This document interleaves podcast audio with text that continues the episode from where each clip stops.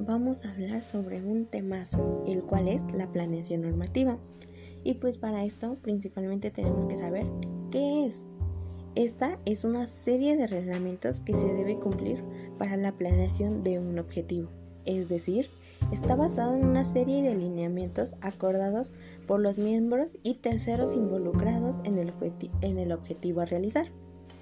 Eh, la planeación normativa se divide en tres grandes elementos. El primer elemento está conformado por la misión, la visión y los valores. La misión es el principal motivo o razón de existencia de una organización, definida en forma precisa y con carácter factible.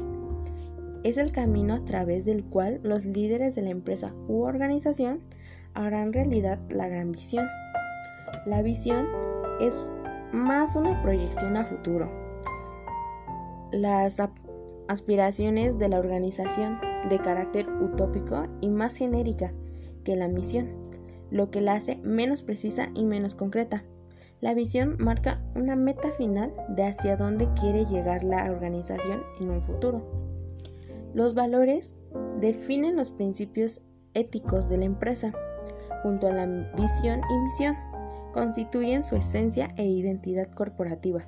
Cualquier empresa que espere obtener éxito debe tener un sistema de dirección estratégica formal, es decir, definir claramente sus valores dentro de una cadena de valor de la compañía, lo cual la destacará frente a su competencia. El segundo elemento son los objetivos. Y bueno, los objetivos de una empresa se determinan en base a su plan inicial o su dirección estratégica, lo cual también influye la respuesta o accidentes e imprevistos que surjan del medio ambiente en el que se desempeña.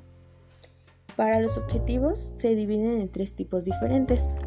Los primeros son de corto plazo. Estos objetivos se cumplen de inmediato, es decir, en un rango menor a un año. Se diseñan para atender a situaciones puntuales, cercanas en el tiempo y suelen desglosarse por unidad productiva o incluso por empleado.